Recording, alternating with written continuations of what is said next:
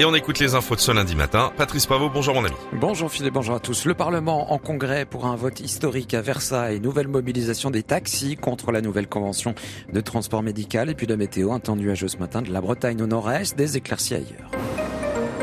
Le Parlement se réunit aujourd'hui en congrès à Versailles pour un vote historique. La France aspire à devenir le premier pays au monde à inscrire l'interruption volontaire de grossesse dans sa constitution. Processus protégeant ainsi le droit à l'avortement actuellement recule dans de nombreux pays. Une majorité des 3 cinquièmes des suffrages exprimés est nécessaire pour approuver cette révision constitutionnelle. Les 925 parlementaires seront appelés à graver cette avancée dans le marbre du texte fondamental, ajoutant une phrase à l'article 34. Le Premier ministre Gabriel Attal prendra la parole après l'ouverture du congrès pour concrétiser cette promesse d'Emmanuel Macron. Euh, ce vote historique intervient à quelques jours du 8 mars, journée internationale des droits des femmes.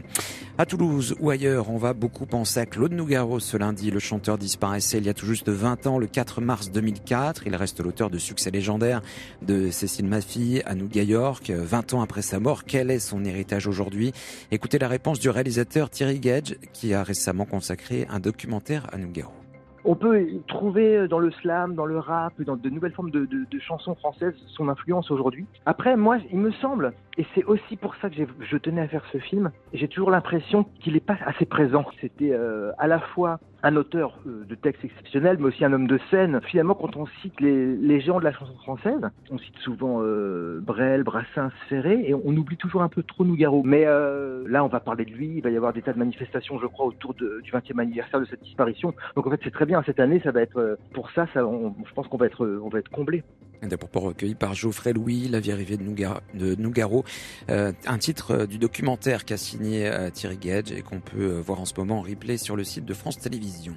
La colère des taxis à l'appel des principales organisations professionnelles des chauffeurs doivent converger ce lundi vers la place du Trocadéro à Paris. Ils dénoncent une nouvelle tarification de l'assurance maladie euh, qu'ils estiment mettre en danger leur profession. Des mouvements de grève sont attendus un peu partout en France. Une adolescente est décédée dans la nuit de samedi à dimanche dans un accident d'autocar sur l'Assis en Côte d'Or. Le véhicule qui transportait des enfants en colonie de vacances s'est couché sur le flanc.